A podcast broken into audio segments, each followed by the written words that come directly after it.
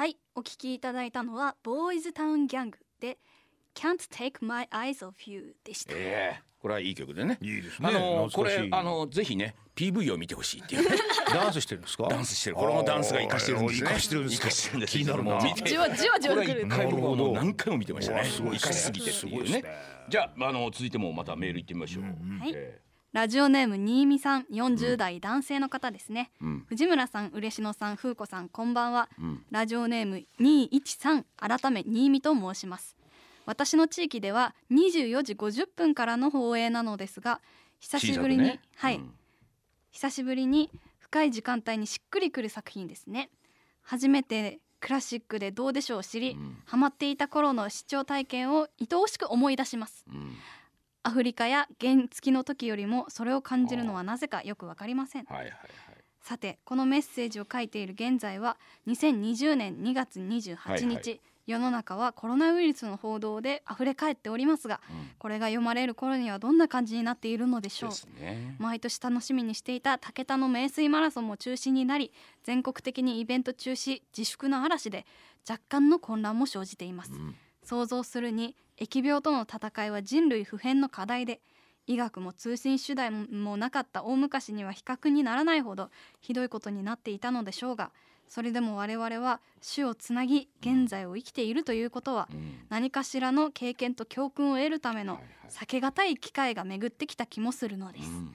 楽しくない話になるかもしれませんがお三方はこの出来事をどう感じていますでしょうか？なるほどうねん今やこれね。ねいやまあこのこの時点2月28日というまあそれから1か月が経ちましてまあ彼が思っている通り全てのものが中止になってね、えー、2月28日からさらにこの厳しく。ただなんとなく日本の中では少しちょっとだんだんやはり1か月以上もねこう自粛自粛になって。それはありますね。まあ3連休なんかはねこの前の3連休なんかはいよいよ人々が外に出始めちゃったっていうね。なるほどなるほどなるほど。ということもなんかねようやく出始めたということでこの1か月は本当にど。こにも人がいなかったっていう。もやっぱりね出歩けない、ええ人と会えない、あのなんかそういう接触できないとかって家にいなきゃいけないなと、お宅のもう娘さんと全く同じような状況にそうですね。引きこもりと。今や娘さんがもうトップランナーなのよ。トップランナー。ねもう時代の最先端みたいなそうそう引きこもりのプロですからなんですよ。彼女にしては日常が何も変わらないという。あんまり何の問題があるかって言ってますからね。そういうことです力強い意見を聞きましたよね、ええ。そういう時には逆に強いですね。強いですこれはなんかね家にいてストレスだとかって言うじゃないですか。私はそれが毎日なのでいや基本的に特にあのまあいろいろねまあやっぱりちょっとそのライブの延期とかで自分が行きたかったライブが延期になったりとかしてそれはちょっとストレスではありますけど基本的にはあの引きこもりとしてはそこまでうん。だから感染する可能性はないって言ってますからそういうことですよはっきり言ってねますからね。そういうことまあですよ友達もいないので濃厚接触するはい。はい。濃厚接触がないですからね。ね。友達いないんでもう人と関わらない。です私、どう思いました？嬉野先生なんかは今回のこの騒騒動って言ったらあれなんですけれどもね。どんな感じをこう抱いたとかあります？なんか、うーん、まあ、感染だだって僕インフルエンザにあの1月の終わりになりましてしね。うんひどい目になりましたから、えその知らないにしてもねひどい目に遭うの嫌だっていうのあるじゃないですか。嫌だからやっぱりその、まあ、目に見えないじゃないですか、はいはい。ウイルス、目に見えないからやっぱり普通に自分がやってる習慣通りに動いたりいろんなもの触ったり、いろんなことするからやっぱりそれはやっぱりもう防ぎきれないなっていうのがありながらもですよ。ありながらもやっぱりまあなんとかしてなんかそのウイルス等の感染からは、えうん遠のきたいかなと思えばですよ、まあまあその手洗いの励行をす成るという。功するぐらいでね。でその時に手を洗いながらやっぱりそのウイルスのことをちょっとこうイメージするっていう。ウイルスのことをイメージする、イメージ。あいやあいつがこういうふうに来ないためにことでやるわけですか。ら、まあ、その時にそのイメージ。見えないからこそ逆に先生は、今ここにもしウイルスがね若干一人二人いたとしたら。いた場合ですよ。いた場合こうこうやっぱり。ああここら辺のっていうイメージしながら洗ったりとイメージして洗かったりやってその時に初めてだってやっぱりね、やっぱりその何らかの作戦を取らないとですね、うんうんうん。やっぱりその集中できないじゃないですか、何かに集中したい、ん。無理にしても、はいはいうん、でそういう時にその手洗いの励行をする時ぐらいにそのイメージして集中したいってことね。あのウイルスと対峙するっていう、はいはい向き合う自分なりに、うん。自分なりの考え方でね。当たり前じゃないですか。そういうことね。で洗ったらすぐなんかこう携帯触って ありますけども。もとか思いながらあありますけどもね、うん。僕はね、また今回のやつでいろいろちょっと考えたんですよ。考えた、考えた中でそうかと思いついたところが人間にはね、2種類というかねありましてその危機意識というか危機に対するものに直面した時に非常に物質が多く出る方っていうかね。あ分泌したわけですね。分泌する方っていうのがすごく多いんじゃないかと。ある一つの物質があって人間の中に。であれは危険だぞと察知する能力が非常に高い。しまあ能力というか危険と言われた時に体中がそれをこう避けるという物質がこうバーッと出て人体を守る。自分を守るっていう人がすごく多いんじゃないか僕の場合は多分その物質がないんですよ。ね。だから本当本当にそんな物質がいっぱい出るんであればね、僕もこれ来ませんよ。ん。先生の目の前でですよ、うん。もうこの濃厚接触、ええ ですもんね。多分だからでも僕みたいな人もその物質が欠如してる人間もすごく多いと思うんですよ。だからそういう人間にとってはいやそのねマスクをする。だって自分がコロナウイルスにかかってんだったら人にかからせないためにマスクをするのは分かるんだけど、俺がなんでコロナウイルスにかかってないのマスクしなきゃいけないんだと。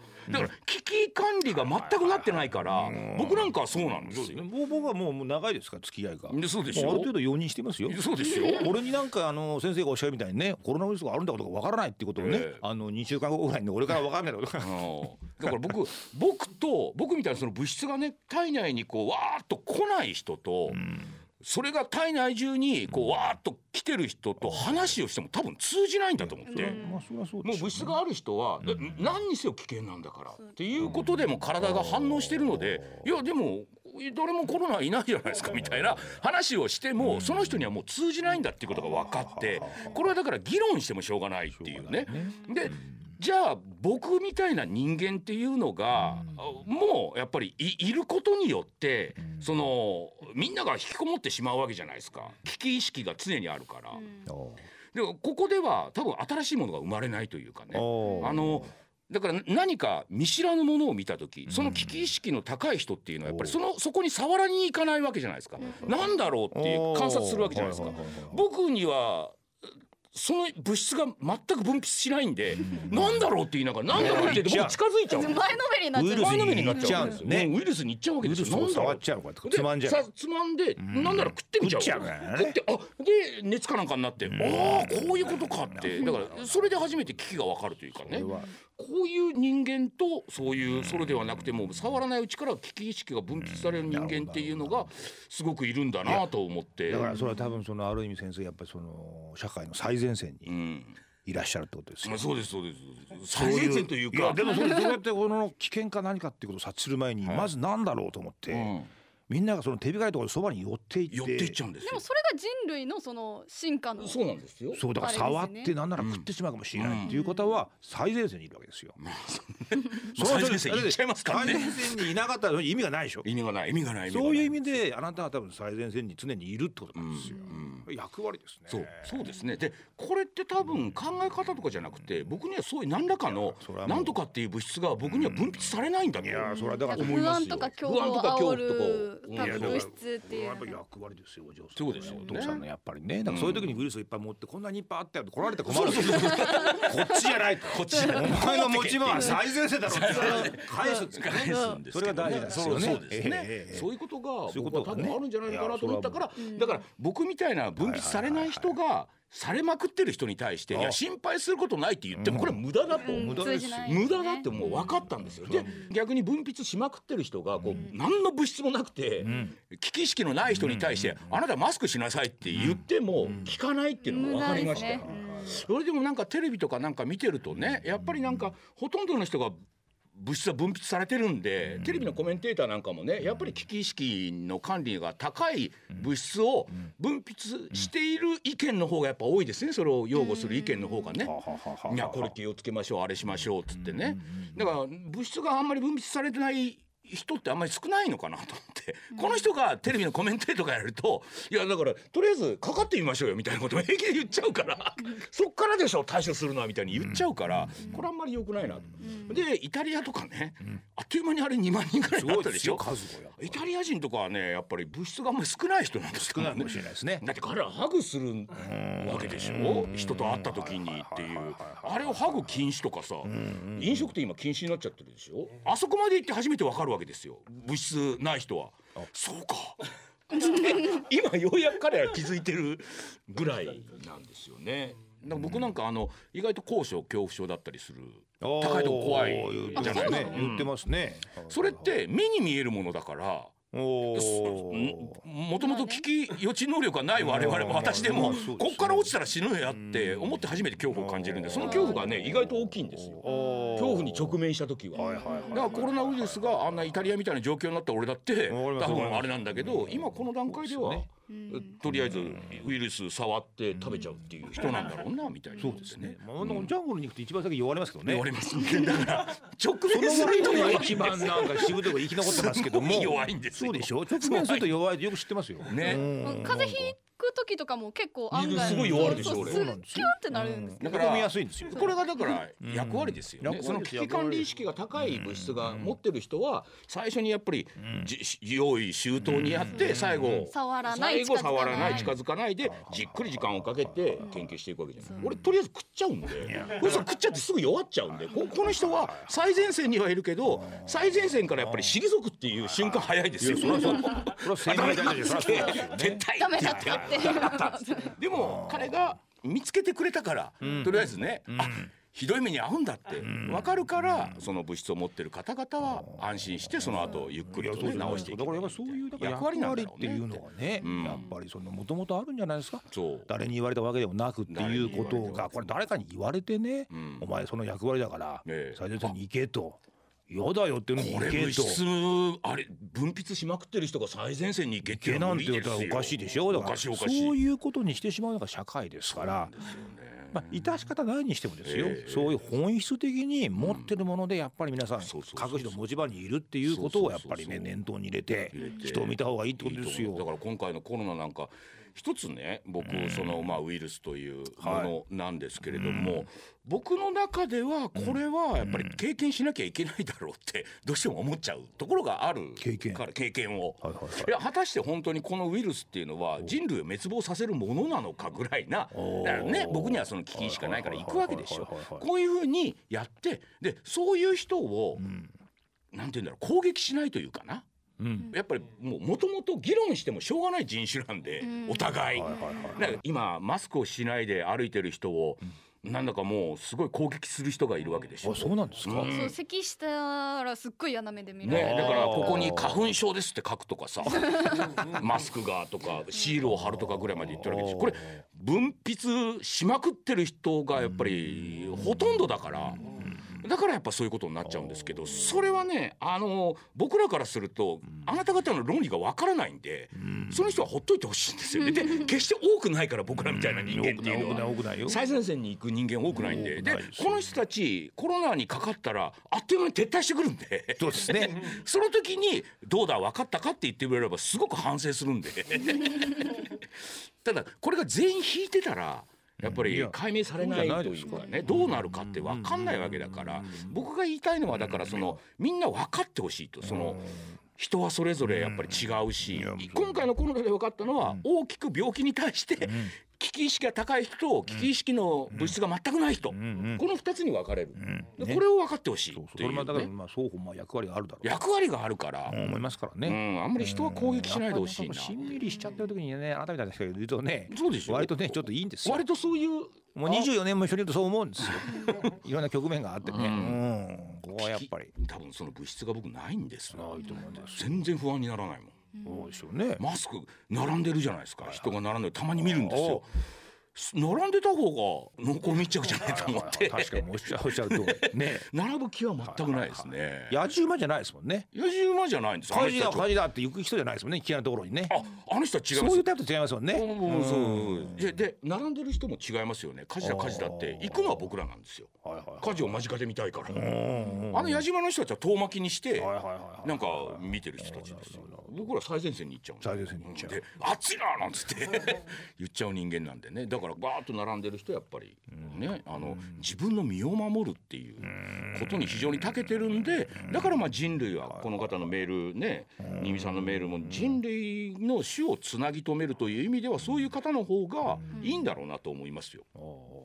危機意識が高い人の方がね。うんでもなんかあなたみたいになんか最前線に行っちゃうっていう行かないと、人もね行かないと人類の新たな道っていうのはまた開けないというか、ね、しいいですしそういうその最前線に行く役割を持っていらっしゃるあなたがお作りになったお次女の方がね、ええ。あの全然感染症に問題がないような暮らしをされてるっていうことにも 私は非常になんか大きな意義を感じるんですよ。まあある意味すごく危機管理能力がもともと高かったのかもしれません高いね高い。社会からのストレスを受けたくないがゆえに、ね。あの引きこもっなるほどなるほどね。だから感染症とコミュニケーションってのはかなり濃厚な話なんですね。ってことですよね。濃厚うんなね。うん。だから面白かったですね。だからある意味私も時代の最先端を生きてるそう。かもしれませんね今はもうトップランなんですよ。なんかもうみんなが待望生活の中で、ええ。これ一体いつまで続くんだろうかって思ったのにもう自由なことはずっとこうでした。こうでしたっていう。ある意味強いですよね。6すごいですよ。年ずっとこの暮らしですほからこの力強いコメント。わ親子してやっぱり。ね。親子全然マスクに並ばないっていう。こいつは並ぶまでいかないですよ。ね。もうだってお母さん作ってくれてるって。しゃあね。ね。そうそう手作りしてます。手作りで先生でももあるって聞きましたよ。聞いたけど聞いたけどね。しないから今の話を聞くとね。しないから。しないから。ね。物質がないですから僕ね。物質がないですから。さあというわけでええ。ねじゃあこの新見さんのはいこのリリクエストい。いきましょうか。はい。はい。最近気分がすさんでいるのでリクエストは和んだ感じの曲でということですね、はい。えー、 Huey Lewis and the News で Stuck with You Huey Lewis and the News で Stuck with You でした。なんつって。なんつって？もうちょっとしっかり言えよお前。 Huey Lewis and the News っていうの大好きなんですよ僕ね。うん。うんまあ確かにこれ明るいんですよ彼にも多分物質ないんだろうなって思うね。だからあなたが好きなアーティストはみんな物質がないんじゃないですか多分ないと思います歌詞もね陽気な歌ですかうんら Stuck with You ですよ。あなたと一緒にスタックしたいっていうことですから。そうですね。楽しい歌ですから。そのぐらい僕はあっちに行ってくれみたいななんていうことでね。じゃあ今日はあのお悩みもちょっと長いやつありますんでちょっとタイトルコールをですね 嬉野さんにこう渋い感じで言ってもらおうかな入れてみますか？ええ行きましょう。渋い言い方で言ってみますか？こちらダンディ相談室。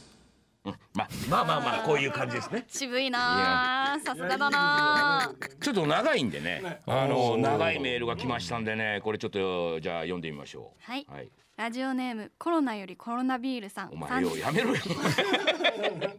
えー、30代男性の方ですね、はい。藤村さん嬉野さん風子さんこんばんは。皆様の楽しい掛け合い、示唆に富んでいるお話をうんうんと相槌を打ちながらいつも楽しく拝聴しております。同時に人間誰しも大なり小なり悩みはあり、その悩みに対峙した時どう向かうのか目を背けるかの判断に困っているのだなと強く感じております。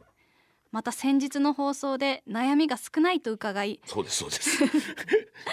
これは今こそ私の悩みを相談するタイミングだと思いご連絡させていただいた次第です、うん。ご意見頂戴できれば幸いです、はい私は企業の人事総務の職についており人事部ですね。総務。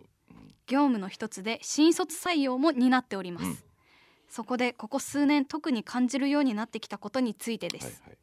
新卒採用では自社のビジョンや理念事業内容や将来の方針についてうん。説明し、私たちの企業に入社すれば、うん。あなたがなりたいと思っている将来の大人像にうん。近づけますよということについて、いい部分も悪い部分もリアルに伝えていき、うん学生との意識のすり合わせや学生の将来像とのマッチを図っていきます、自社の将来を担う人材の確保うん。という重要な要素と、ん。自分の将来を決めるかもしれない企業というそれぞれにとっての真剣な場ですね、うん。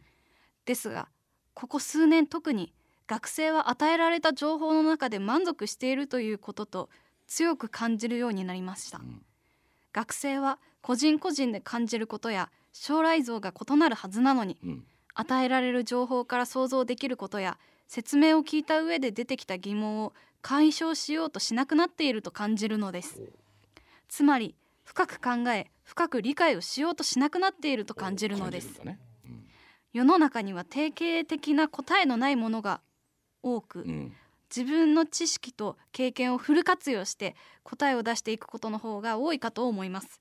またそういった知識や経験は往々にして自分から得ようとしなければ得られないものの方が多いと思います。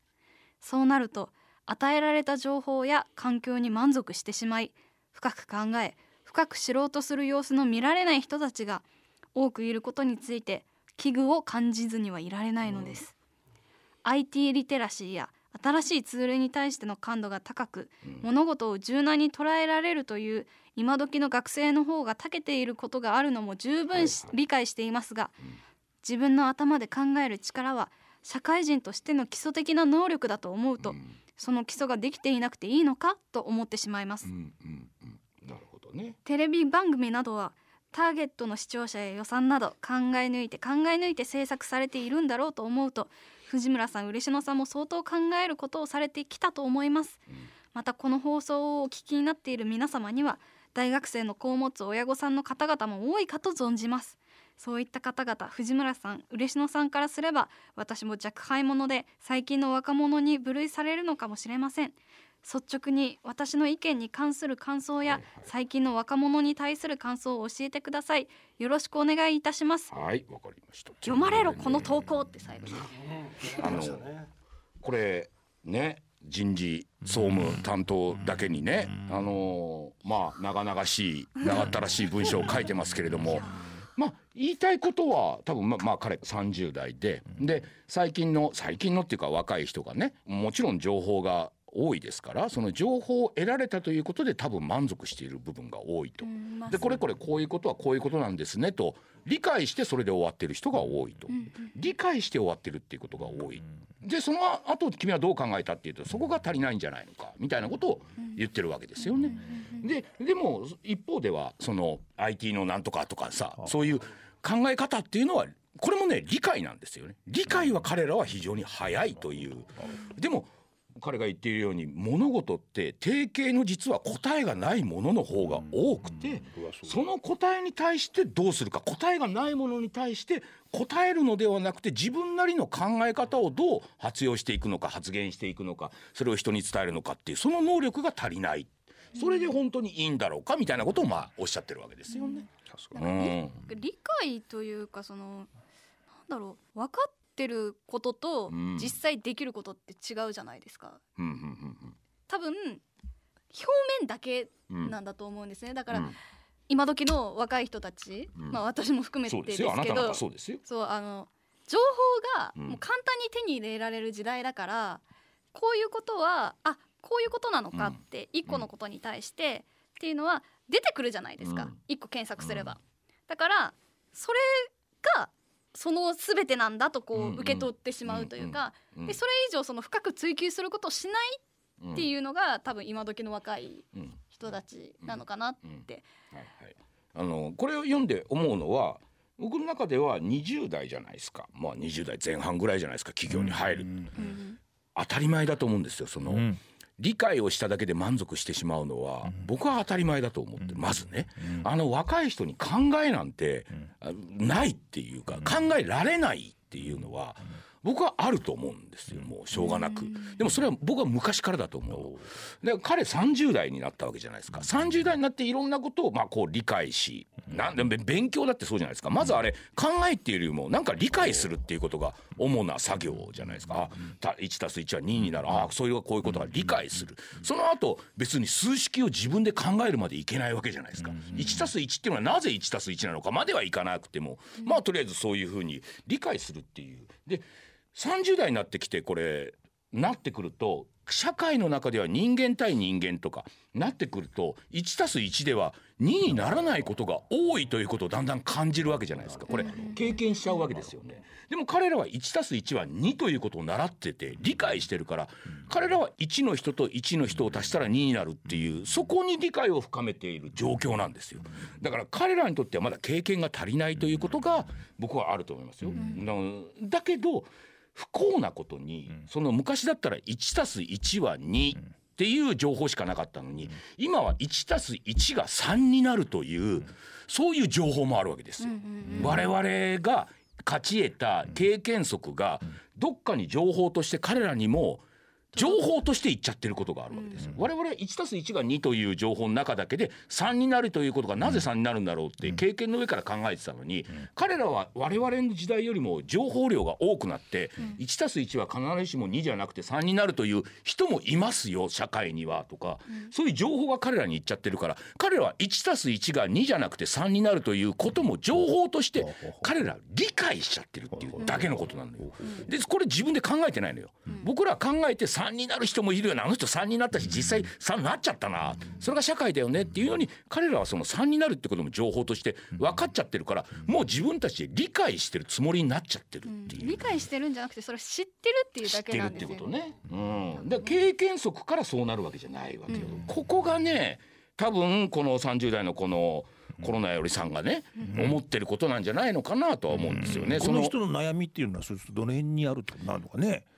違うんじゃないですかっていうことなんですよね。悩みというか自分とは違うんじゃないでしょうかということに彼はあの戸惑っているというか。共感しえないというところに共感し合えないというか、うん、だけどこれ悩みじゃなくて、自分が得たものと、若い人が持っているものとは違うということで、若い人のことをやはり自分30代になってるわけですから下に見たいという意識があるんじゃないでしょうかねと。そう総務部ということもあるしそう若い。人ってなんでこうなんでしょうかこれどう思い。ますってい。うのは自分に共感してほしい。んじゃない。のかなと思うんですよね。でも僕はこのコロナさんに共感はしない、うん、うん、もっと深く考えようよ。君ももっと深く考えよう20代の立場のやつのことを考えようよと。彼らは知っちゃってるんだよ。僕らが知らなかったことをというね。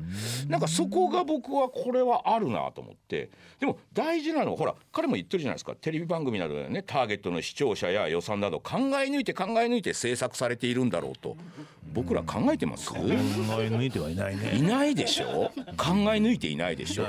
今彼の頭の中では考え抜いて考え抜いてっていうことは社会の状況だとかで彼も定型なんですよ。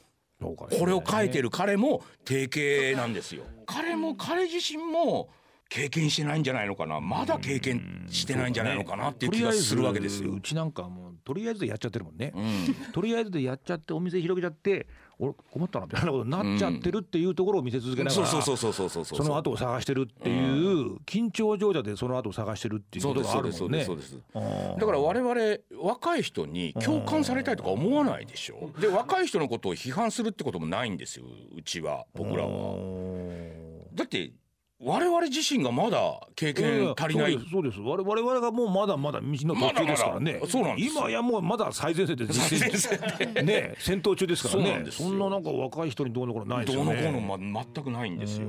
だからここのお悩み相談に来た場合には君もまだまだうん、若い人を定義づけようとしてるから。なんかこれはちょっと違うなって僕は思いますね。で藤村さんも嬉野も相当考えることをやってると思いますって。僕らこういう一般的なターゲット層だとか予算だとかっていうそこは僕ら考えてないですからね。もっと根源的なところ根源的なことを考えてる。いやじゃあテレビってなんだろうとか我々の仕事ってなんだろうとかっていうことを考えるわけじゃないですか。でだから家を建てるっていうテレビの中で企画でやればそれはダッシュ村だってやってますよ。でもそもそもの出発点が我々は違うという考え方だから。別に家づくりもできるわけです。あそこに何か出し村とは違う頑張ったらみんなができるんだよとは違う境地みたいななんか違う最前線みたいなものを我々求めようとしてあれをやった。って。だからあれによってさいや出し村がねこうやって受けてるから、我々は違うやり方しましょう、うん、そんなそんな思考一切ないでしょ？でも彼が言ってるのはそういう思考もあった上でやってるんでしょうみたいなことを思ってると思うんだよね。だって出演者とあのスタッフの半数は、うん、なんであんなことやるんだろうと思って現場に来てますからね。そうそんなことないですよね。えー、いうことですよ。だからなんかうん。まあ彼がね、うん、あの藤村さん嬉野さんからすれば私も若輩者で最近の若者に部類されるのかもしれない分かってるじゃないか君も。君も最近の若者という部類で言えば君も変わらないよっていうね。何らかのやっぱり答えを出そうと彼もしてる。そうですね。答えを出すと、とりあえずほっとできます。そうだね。人間ってそうなんですよ、まあ答えを出せないっていう中で結局考えるしかないじゃないですか。で考えるっていう時にはやっぱり考える要素がっていうものがいっぱい見つけられるといいんだけども、はい。それが見つけられないところで考え続けるのはきついんですよ。うん。そうすると何でもいいから答え出してもらえると、人間でそれ以上考えられなくなるのでだよね答え欲しがるんですよ。そうな。んですようん、自分のポジション欲しいとか、うん。そういうことあるんですよ。でもそれを我慢するっていうことで苦しい状況が続くんですけども、その状況をずっとキープしておかないと考え続けるってことをしなくなるからしなくなります考ねえ続けた方がいいですよ。そうですそうです。そうね。ですそうです。そうですよね。答えを出そうとしない。そうそう。答え出したらつまんないですよだからだから言うみたいにねそのコロナさんこれなんかあの悩んでるわけじゃないわけですから、こうずっと違和感を感じながら、もっともっと考えればね。そうですそうです違和感ってなんだろうって考えればいいんですよ逆に。これで答えを出そうなんて思っちゃいけない。そのわかるわそういう若い延長国が使っていくためにはどう使えばいいだろうとをねそうだね。考えていけばいいってことなんですよね。はい。ということでね、もうお別れの時間がですね あっという間に今回も深い話をいたしましてですね。あのプレゼントねえーとりあえず発表しておきましょう。いろいろね本当に今回メール多いんでね、えー豆腐小僧さん東京都20代男性の方ジビロ姉さん静岡県40代女性の方。宮城さん東京都50代女性。今日も市場へ K で行くさん。東京都50代の男性の方。そして花さん千葉県10代男性の学生さん。ということで、はい。彼らには私のあのかっこいいステッカーをお送りしたいとえー思います。ということで今日もね、えーいろいろございましたけれども、えーこれからね1週間は、えーラジコの方で、えータイムフリー機能でこの番組をお聞きいただけます。と、さらにラジオクラウドというアプリを利用して繰り返しお聞きいただくこともできます。ということで本日もお時間となりました。お相手は藤村風子と嬉野正道と藤村忠久でございました。では皆さんおやすみなおさい。やすみなさい